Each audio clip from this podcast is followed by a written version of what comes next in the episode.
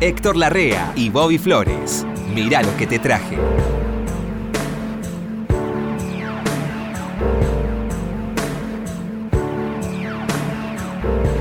Flores, tanto tiempo sin verte.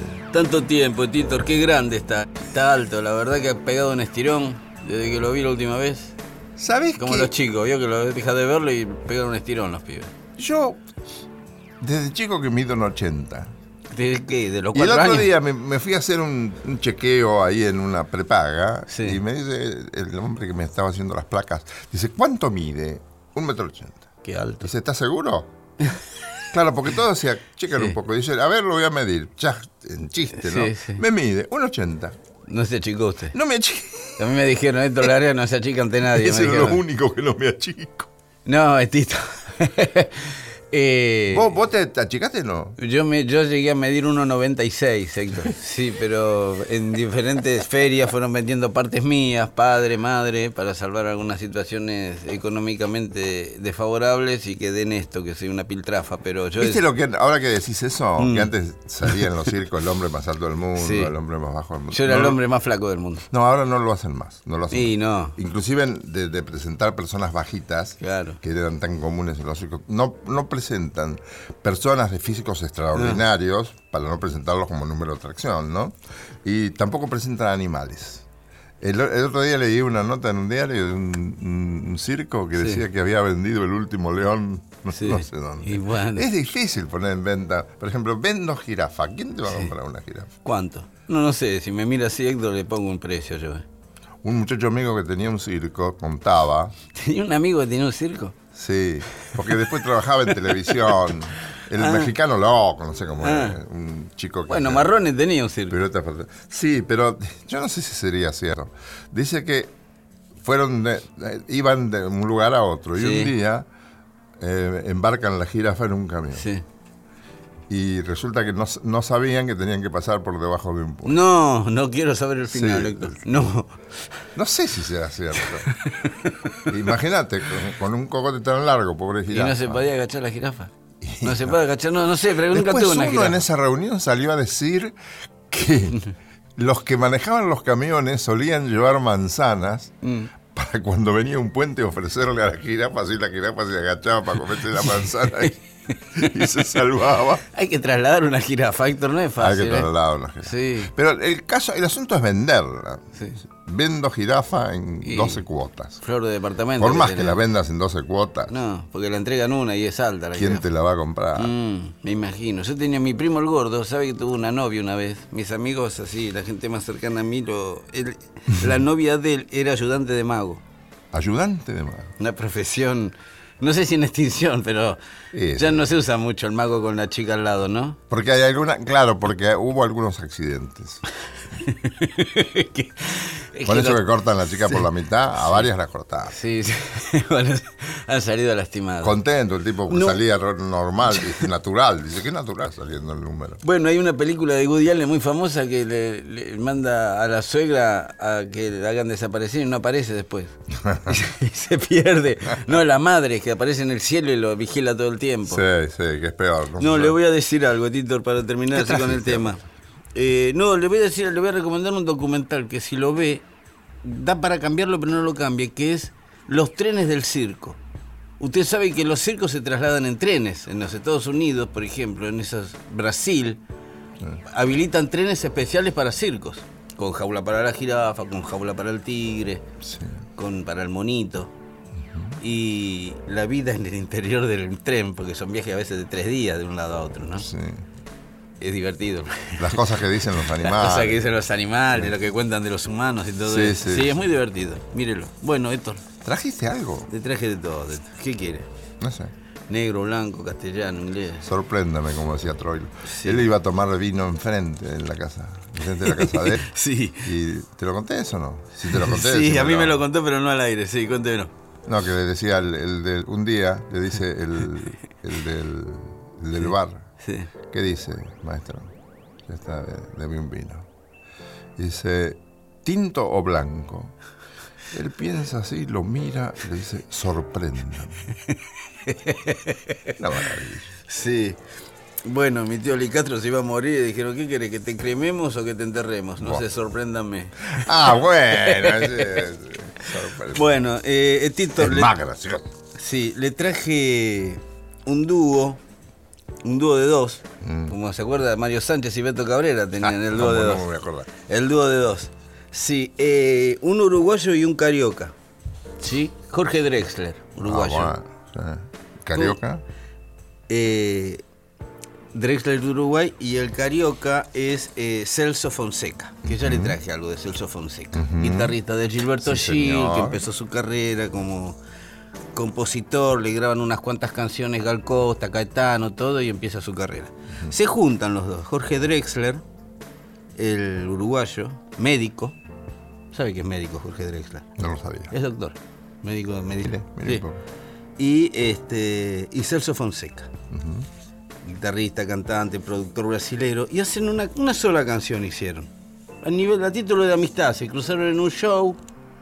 Le dijeron, ah, yo estoy grabando. Ah, bueno, paso por el estudio. Ve cómo son esas cosas. Sí. Componen una canción así nomás rápido los dos.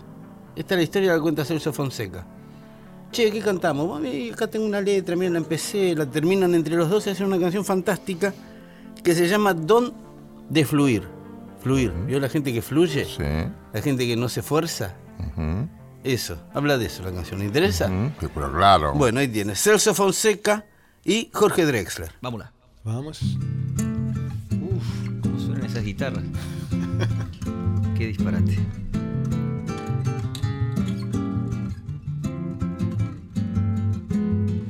Los dos parlantes afuera, la música en el balcón, cayendo por la vereda en sonoro borbotón. Alguien me acerca un trago, alguien me quiere hablar. Yo solo quiero que mires mientras te miro girar. Llevas el cabello suelto y sandalias en los pies. Tu vestidito violeta cabe todo en una nuez. Alguien me hace preguntas, alguien me ofrece fumar. Todo digo que sí con tal de verte bailar. Solo quiero verte bailar. Solo quiero verte bailar. Quisiera verte girando, girando, mirándome mirar. Soy aquel tipo callado, con aires de intelectual, que te mira de costado solo por disimular. Gracias, pero no bailo. Quizás la próxima vez tengo torpes las rodillas y tú veloces los pies. Solo quiero verte bailar. Solo quiero verte bailar. Quisiera verte girando, girando y mirándome mirar. Porque bailas como quien respira con un antiguo don de fluir. Bailas y parece tan fácil como dejar el corazón latir.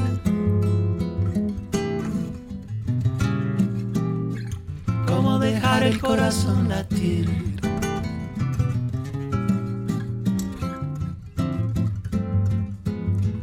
Los dos parlantes afuera, la música en el balcón, cayendo por la vereda en sonoro borbotón. Los músicos no bailamos. Ya habrás oído decir, gracias de todos modos, gracias por insistir. Solo quiero verte bailar. Solo quiero verte bailar. Quisiera verte girando, girando y mirándome mirar. solo quiero verte bailar. Solo quiero verte bailar. Quisiera verte girando, girando y mirándome mirar. Porque bailas como quien respira con un antiguo don de fluir. Consiguieron voces de acuerdo, ¿eh? Qué lindo. Sí, sí. Cómo se complementan, ¿eh? Sí, se le hicieron para ellos la canción también. Sí, Eso, veo, el cantautor tiene esa ventaja, que se lo hace para él la canción, como Dylan. La vez pasada, cuando me fui de la radio, Mm. me encontré con un amigo mío, un melómano, pero que se dedica casi exclusivamente al jazz negro. Mm. Entre los él, él es de los que dicen que el jazz es negro y nada más. Bueno, se perdió Stan Getz. Dicen que es hasta... Y se pierde a todo el mundo, es lo que yo le digo, pero él Sí, sí, se pierde. trata de mostrarme que no, no puede mostrar eso. No, no. Sí, dice, es música, es música, sí, es buena la música, el, el jazz moderno, pero no es negro, y si no es negro no es jazz. Bueno. Bueno, está bien. Pero me fui yo con Armstrong, es el que más sabe de Armstrong en- de la gente que yo he tratado. No obstante, me olvidé de hacerle una pregunta, porque la resolución de poner este disco de Louis Armstrong la tomé después cuando llegué a casa. Me puse como loco a escuchar a Louis Armstrong. Lo puso manija. Sí. El tema ese, hay otro tema acá. Sí. A Armstrong, los puristas del jazz le reprochaban que grabara canciones. Sí, que grabara cabaret. Que grabara. Sí, sí. Las canciones pop. Graba Hello Dolly, que es el disco que más Hello vendió en la historia de sí. la música. Pero acá te voy a presentar a Armstrong Sí. cantando y tocando la trompeta antes del infarto, Sí. bastantes años antes del infarto. ¿Por qué tuvo el infarto? Lo tengo anotado acá. En el 59. Mm. A, a ¿Por qué señalo el infarto? Porque toca diferente después. Sí. Hay- hay- ¿Se nota? ah, Se nota, porque hay agudos estratosféricos Ah, sí. que no puede volver a hacer y que los hace en este disco que yo te traje Mm. y que sabe que es La Vie en Rose. La La, Vida en. Rosa. Que dicen que es el tema ins- insignia, que fue el tema insignia de Piaf, pero Sí. debe haber sido antes de No me puedo quejar, porque el, tema más conocido. ¿Cuál es más conocido? ¿O La Vida en Rosa es más conocido? No, no, no, no. Ese no me puedo quejar. Sí. No, la vida en rosa. ahí. La Vida en Rosa. Bueno, entonces tiene razón acá. Piaf compuso siempre canciones, Sí. eh, ca- letras. Y tenía un equipo de músicos, buenos compositores, que cuando veían que la, la letra tenía posibilidades, le ponían la música. Pero esta no la vieron. ¿La vida en rosa? No, dice, no, con, con esto no vas a ninguna parte, no, es muy simple. Dice, es una mujer que le canta el amor de su amado, ¿no? Mm. Ojos que me hacen caer, una risa que se pierde en su boca, aquí está el retrato sin retocar del hombre al que pertenezco y una serie de cosas así. Mm, qué lindo, ¿no? Con esa música. Tuvo gran éxito y ella lo estrenó en el 46, El gorrión de París. El Gorrión de París. Ella ayudó a reflotar el Olimpia. Yo reflotar la música francesa. El- claro, pero además el Olimpia se cerraba, se Sí, cerraba. sí, hizo un show ella. Y fue el famoso Monsieur Coquatry Sí. que le dijo, danos una mano, hace un recital. Hizo un recital y empezó a ir la gente como loco Y siempre a ver el Olimpia de París. Entonces, ¿sabes cuántas versiones tiene en el mundo La vida en rosa, no, no sé. La vida en rosa? No, no, mi- no. Por lo menos es lo que me consiguió nuestra entrañable Marina Getino. Sí. Por lo menos 60 versiones de primera categoría. Y más le diría. Y debe haber más, sí, haber seguramente, pero acá están todos los famosos. No te lo leo porque es una serie de nombres que vos ya No. conocés. Bueno, y le- pero transforma la letra. Porque en el Louis ro- Armstrong. Claro, para Louis Armstrong le hacen Sí. una transformación que no tiene nada que Ah, ver, claro. como hacen siempre en Estados Unidos con las canciones. Sí, le ponen la letra El choclo no es el choclo, es Schizofer y es otra letra que no tiene nada que ver. Por Pero una, está bien, por una cabeza también. no sé. Hicieron una versión en inglés de por una cabeza Ah, no, espantosa. no sabía eso. Sí. Y la, la de Armstrong dice, abrázame fuerte y me hacerá el hechizo que lances. Esta es la vida en rosa. Cuando me besas, el cielo suspira y si cierro los ojos, veo la vida en rosa. Y un poquito más, pero Mm. todo por el estilo. ¿Qué te ofrece esta versión?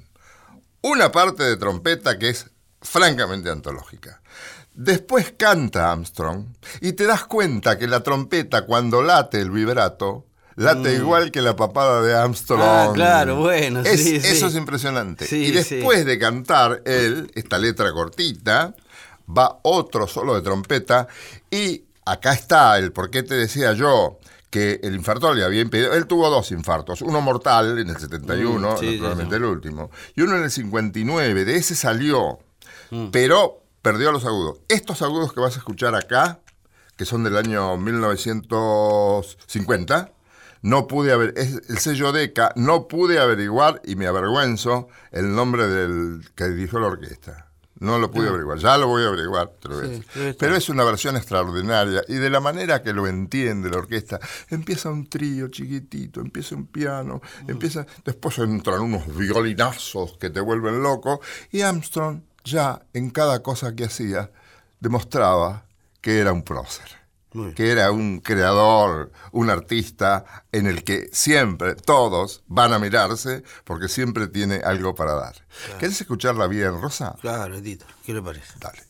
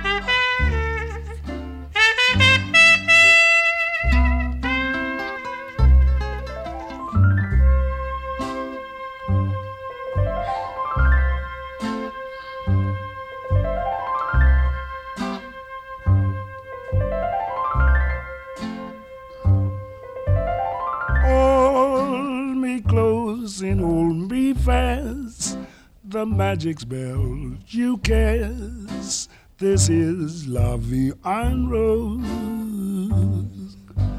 When you kiss me, heaven sighs. And though I close my eyes, I see love en Rose. When you press me to your heart, and in a world apart, a world where roses bloom. And when you speak, angels sing from above.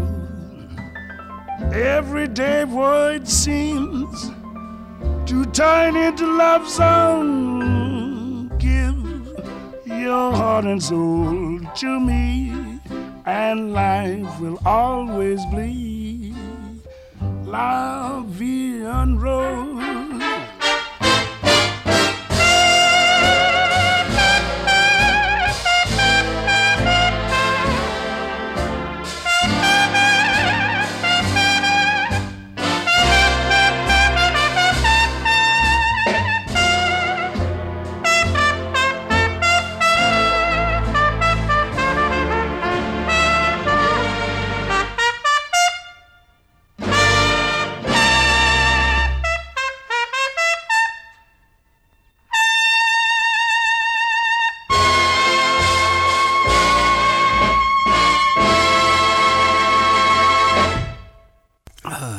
maravilla. No, eso no se puede, eso no existe. ¿Me puede soltar la mano? Qué músico extraordinario, ¿eh? Sí. Qué músico extraordinario. ¿Qué, ¿Cómo se llama esto que tiene, que es lo que sopla? La papada. La papada, la no nombre. papada vibra igual Sí. en el vibrato, por eso vibra.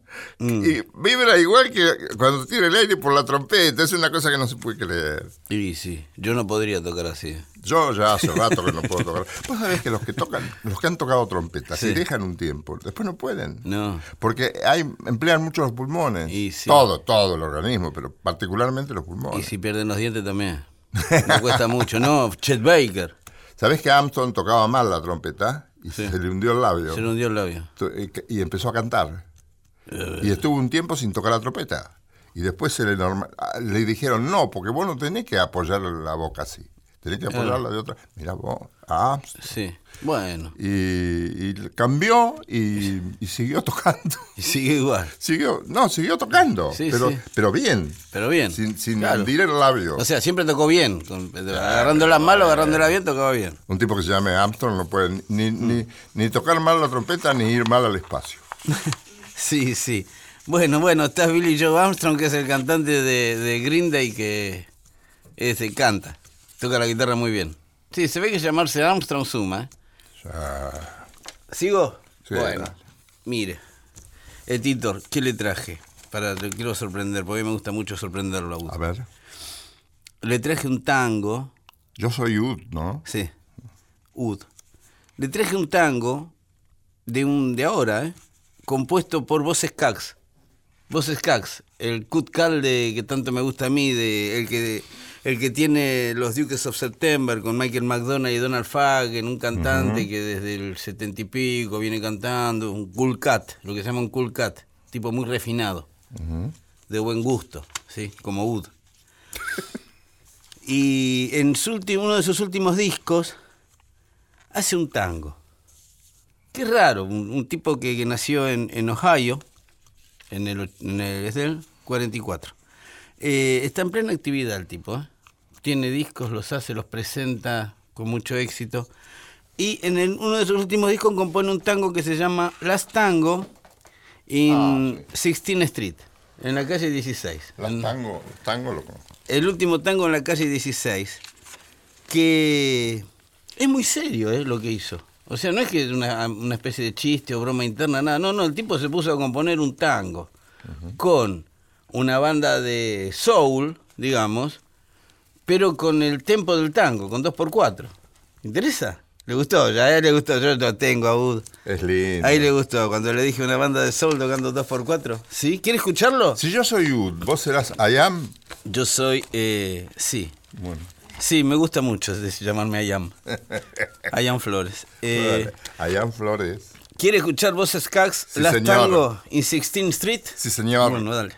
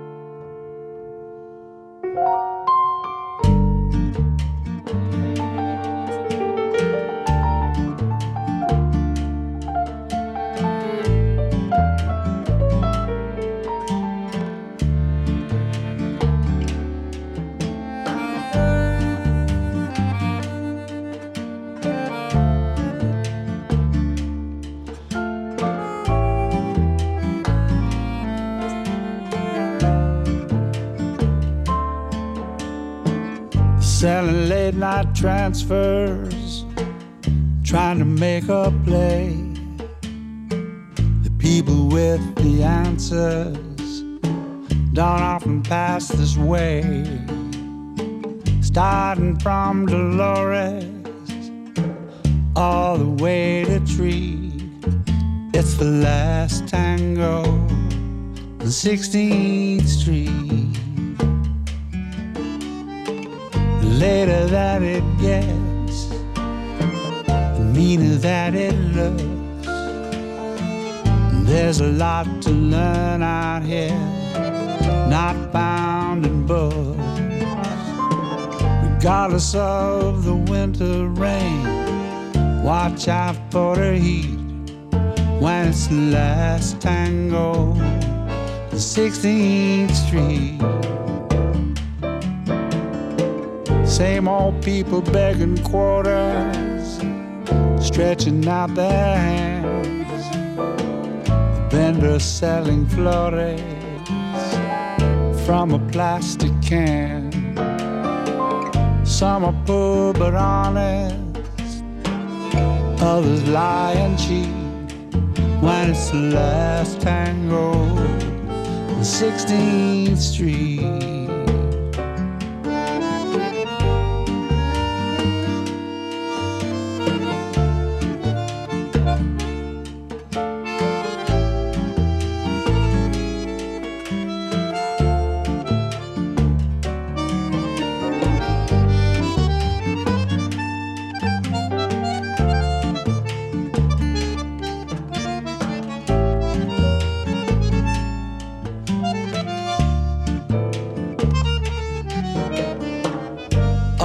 Homeless, helpless need a place to stay.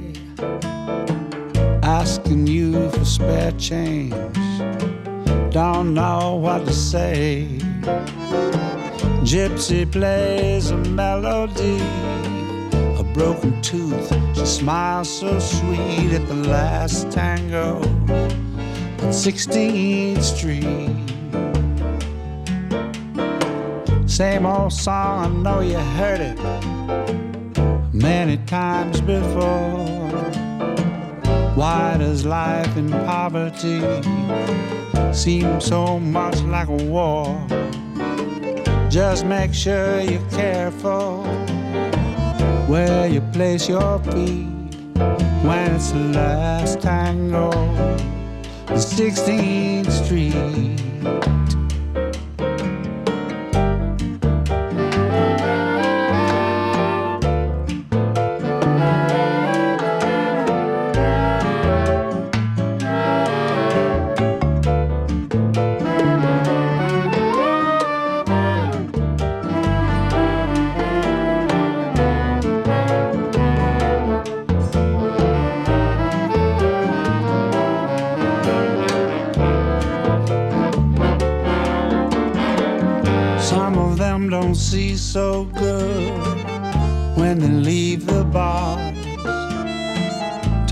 Talking loud and ugly, step in front of cars.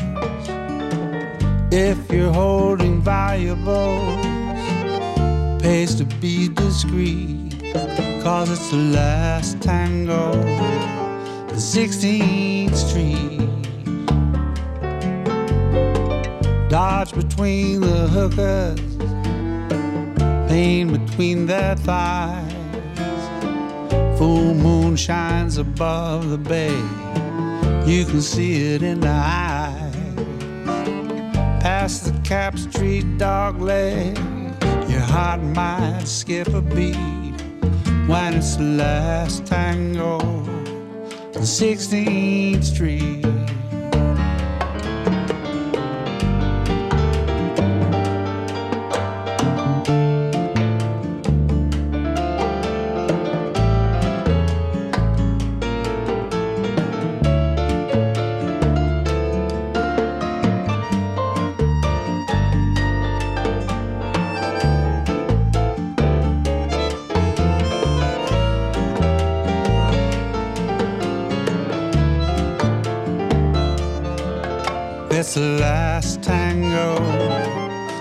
16th Street.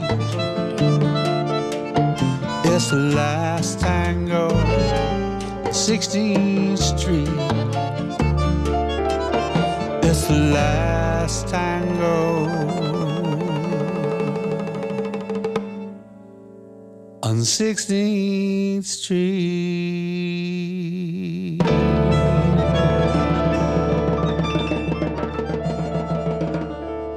Bueno, lo intentó, el Tito. Por lo Bien, menos intentó. Sí, sí, lo arregló bien. Con ¿Puedo respeto. salir un momento? ¿Está apurado? Sí. Bueno, vamos. Eh, pero vuelvo, ¿eh?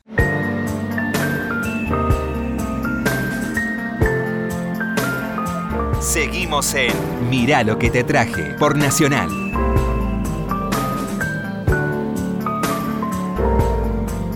Con las sodas elementales de Pablo Neruda. Sí. ¿Está saliendo con alguna chica? Esto lo, lo- lo lee para Udo.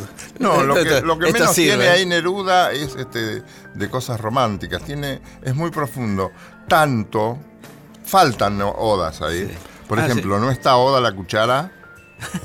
sí, es verdad. ¿Viste? Sí, Ahí sí. hay una oda al tomate también, pero oda a la Sí, cuchara es muy profundo. Y la oda a no la- está oda al gato tampoco, que es la con la que yo más me identifico, porque yo también Claro. soy gatófilo. No, yo me identificaba mucho con la oda a la intranquilidad.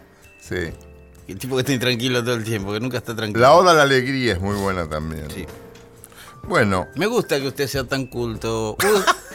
Ud, Ud es un tipo que destila cultura. no, yo me he, dado, me, me he juntado con tipos. Sí. Depende de con quién te juntás. Sí, y sí. Entonces me he juntado con tipos a los que yo les pedía opinión y me daban buenas opiniones. Ah, claro.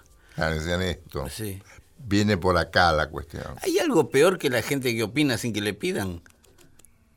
Y se corren el riesgo de que lo manden al diablo. Yo Sí, eso lo aprendí, ¿eh? Yo- también, sí, Yo acostumbraba claro. a opinar sin que me lo pidiera. Sí, sí, yo a los 14 opinaba de todo. pero Sí. Ya después a los 20 ya no. Sí, no, no. Recibí el primer tortazo. Únicamente cuando te lo piden y Vio. hasta por ahí. Sí, sí, sí. Porque hay gente que te puede pedir opinión y después se enoja porque no le gusta lo que le dijiste. Bueno, bueno. uno se puede equivocar mucho y mucho, y claro que se equivoca. No, yo si no me piden no opino ni de fútbol, mire. ¿Querés que te traiga, que te diga lo que te traje ahora? Claro, Tito. Bueno, hay una cantante que se llama Charo, Charo. Charo Bogarín. Charo Gadín. Es eh, nacida en Formosa, una bella mujer de tez mate. A Ud le gusta. Lo que habla. No, no, es una presión estética que estoy haciendo, porque eso habla. No, digo, hablo de- del arte de ella, ¿eh? Sí, Desde sí. luego, no, a mí me gusta mucho. Y, y ella también es una hermosa mujer, desde luego. Claro. Y tiene esa tez mate de, de aquellas personalidades con origen indígena, de habitantes originarios. ¿Cómo suma eso, eh? Ella es tataranieta de un cacique guaraní. Ah, mire. Claro. Ella es de Formosa, después se fueron a vivir al Chaco, estudió primero danzas, vino al Colón, la rechazaron, dejó las danzas. Menos mal que mire, si lo hubieran agarrado nos perdíamos una cantante. Ya había, pero ¿y qué cantante? No, de primera, de primera. Después eh, aprendió a cantar. Creo que en algún momento te mencioné los, los favores que le había hecho la naturaleza, con los, la, mm, la excelencia de los aparatos, del- de los, sí, está bien, de los aparatos de, de fonación. Porque hay un aparato óseo y otro aparato blando y otro aparato Dental. que es el dental. Entonces, eso te ayuda a expresar mejor, a respirar mejor, a alargar bien el aire, pero ya aprendió todo. Tiene registro soprano, este, canta canciones de todo tipo y ha hecho ahora en el segundo disco que le produce la empresa Sony, que no le producen hoy a cualquiera, si no vas a vender, ¿no? Pero ella es muy buena vendedora de discos y era gran admiradora de Mercedes. Entonces dijo, quiero hacer un disco con canciones que cantó Mercedes y una especial que le hizo Víctor Heredia, nueva para ella, muy linda, que la cantó el otro día acá en la folclórica. E, e hizo este disco que, se- que, mm, se llama La Charo le canta a Mercedes, legado, con canciones que cantó Mercedes. Yo el otro día le hice una nota y me dijo lo que yo sospechaba, que tenía también gran admiración por una extraordinaria cantante chilena que hemos escuchado acá muchas veces. Violeta. Violeta Parra. Y puso dos canciones de Violeta Parra. Una es Volver a los 17, que es una hermosa Qué canción. linda canción. Y otra es este Gracias a la vida. Claro. Vos sabés que Bueno, son los dos clásicos de Violeta, ¿no? Creo. los dos clásicos de Violeta Parra. Después puso Cantora, que es esto de Víctor Heredia, que lo estrenan acá. Em, la colina de la vida. La masa, que no sé si te acordás de esa canción. ¿Qué cosa fuera la masa sin cantera? Sí. Eh, de Silvio Rodríguez. Sí, bueno, esta mujer es una artista agradecida con los dones que David le dio. Bueno. Está en su mejor momento. Está muy vinculada con las comunidades indígenas. Y claro. lo- los favorece y trata de alentarlos para que hagan cada vez una vida mejor. Yo creo que esta artista tiene hoy Mm. un futuro extraordinario. Este es el segundo disco para Sony. Mm. Ella, ella integra un dúo que se llama Tonolec. No han deshecho Tonolec. Ah, ah, pero tienen carreras paralelas, digamos. Y siguen porque está, en realidad, ella está llevando adelante el proyecto personal que está muy relacionado con las cosas que a ella más le gustan. Las canciones de Violeta Parra, la personalidad extraordinaria, entrañable de Mercedes Sosa. Era, muy querible Mercedes Sosa. Cada vez más reconocida. Claro, esa, esa, mm, esa coherencia entre pensamiento, palabra y obra Mm. a muchos les gusta mucho, entre ellos a mí. A mí me- yo respeto mucho eso. Claro, claro. ¿Querés escuchar Gracias sí. a la vida por Charo Bogarín? Bueno, cómo no. Vamos.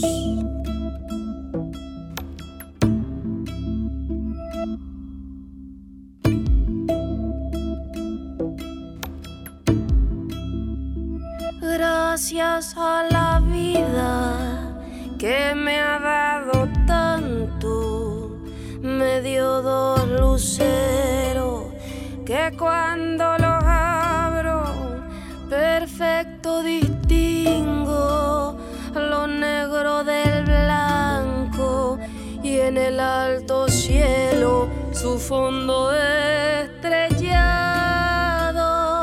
y en las multitudes el hombre que yo amo.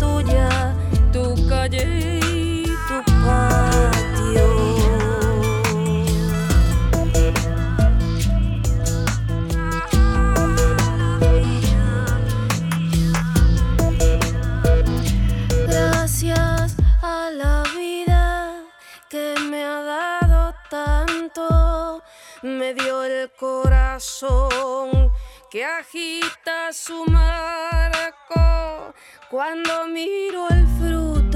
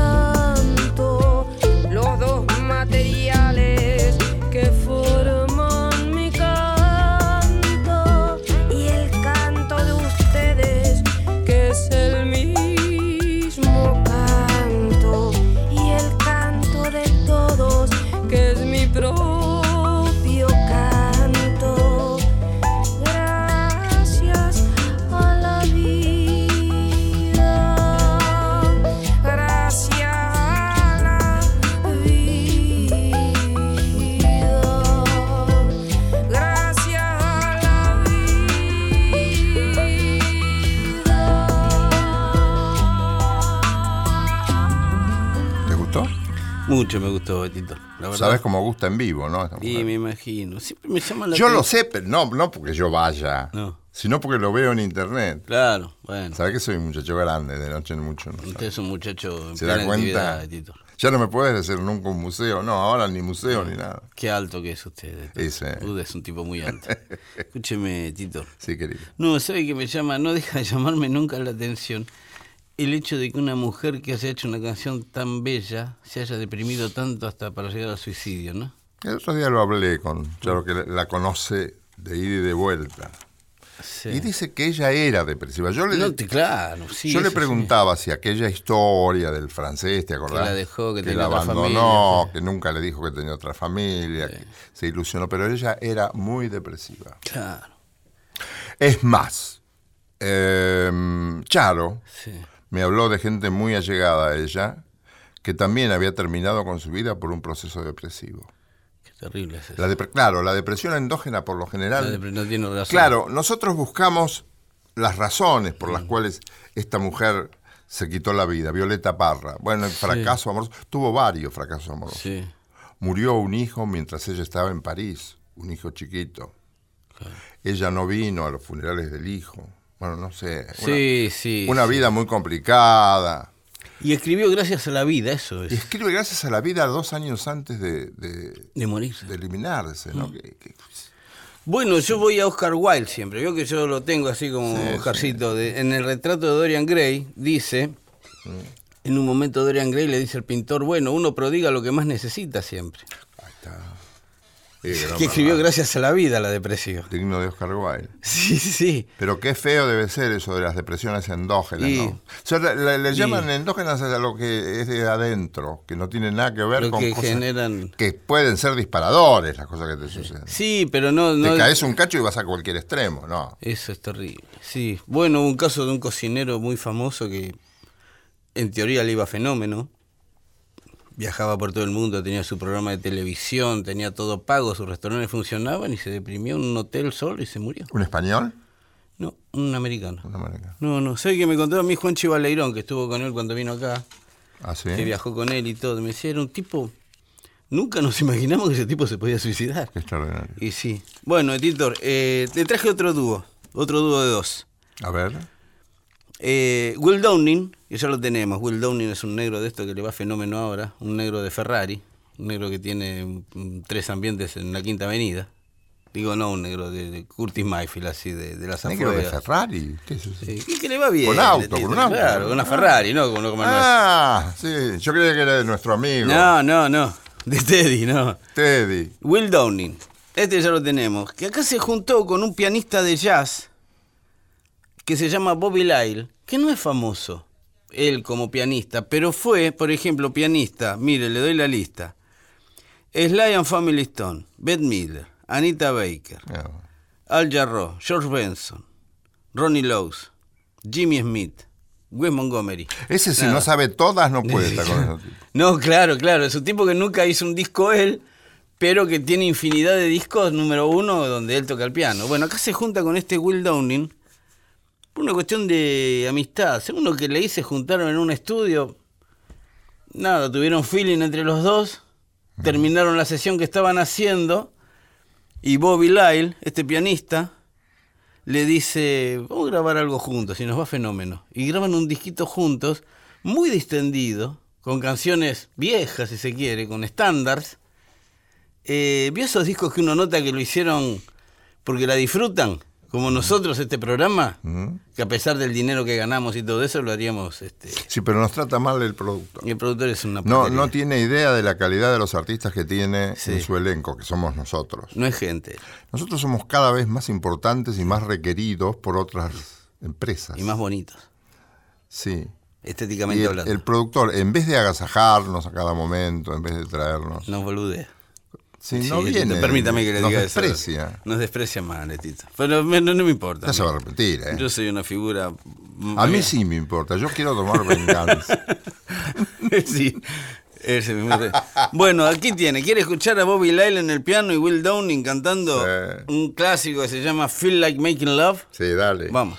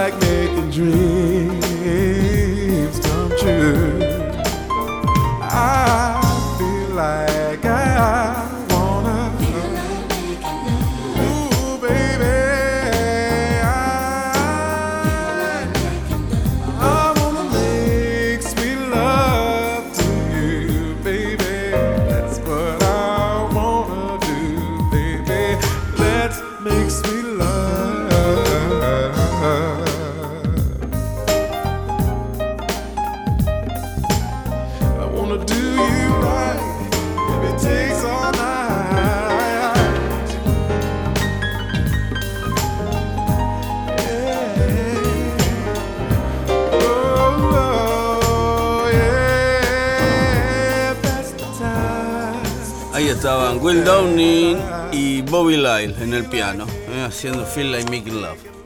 ¿Yo sabés que te traje? ¿Qué me trajo?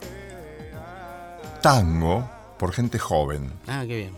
Pero tango, tango. ¿eh? Mm.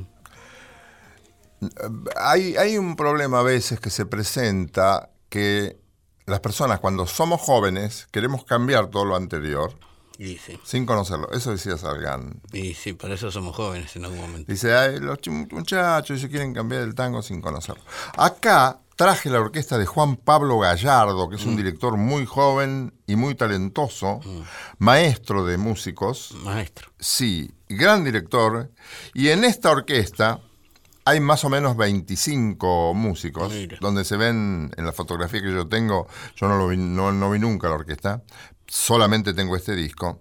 Y hay muchas chicas que se ve que son jovencitas, Claro. chicas de, de 17, 18, 20, 25 años, y chicos también, y que han aprendido a tocar en serio. El tango. Claro, han aprendido a tocar en serio, se ve que han escuchado mucho, han dicho, bueno, esto es ahora, podemos tocar de esta manera, podemos cambiar hasta aquí, porque si no, no, porque si no se desvirtúa. Y acá interviene un cantor que es muy joven, que se llama Roberto Lecarre, que también, fíjate qué músico es, toca la trompeta en este tango que se llama Nido Gaucho. Ah, mire. Y va a cantar una chica también muy joven y muy buena cantora que es requerida por varias orquestas. Canta, canta y graba con varias orquestas y se llama Eliana Sosa. El director, te repito, se llama Juan Pablo Gallardo. El subtítulo del, del disco es De culto y popular. Han elegido bueno. diversos, diversas canciones y entre ellas el tango Nido Gaucho, Nido Gaucho. Nido Gaucho, que va a cantar en, en principio Eliana Sosa, toca la trompeta Roberto de Carre y también Roberto de Carre como cantante Sí, hace la segunda voz perfectamente Mire, afinada. le voy a decir algo del título del disco. De culto y popular es un oximorón, digamos. No, no es, es difícil ser de culto y popular. Son opuestos. Digamos, cuando una película es de culto, es porque es para una elite y no es popular. Pero a lo mejor lo que, revés. quieren, lo que quieren decir, Es que romper la barrera quieren, me parece. claro, que- o que puede llegar a satisfacer. Claro, pues Nido Gaucho de culto, digamos. Para- es para un iniciado sí, en el tango. Y sí, de Di Sarli marcó. Es para un iniciado en muy el tango. lindo, muy lindo tango. Claro, Vas bueno. a ver qué bien, qué bien tocado y qué bien cantado. Como remembranza que me decían el otro día. Que todos Claro. creen que es fácil.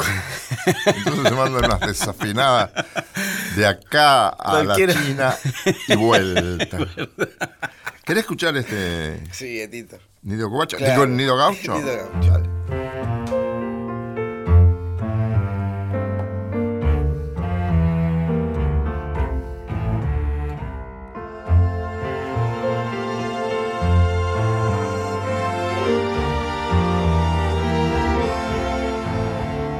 Luciendo su color de esperanza, viste el campo su plumaje.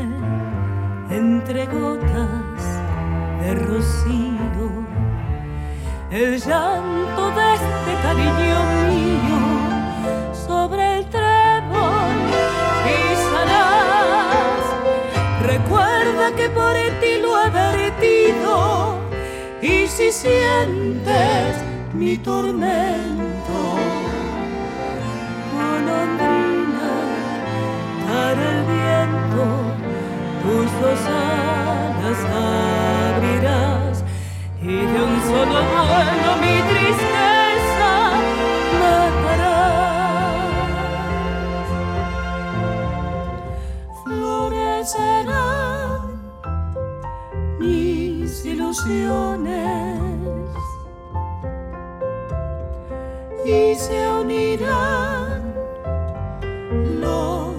Dime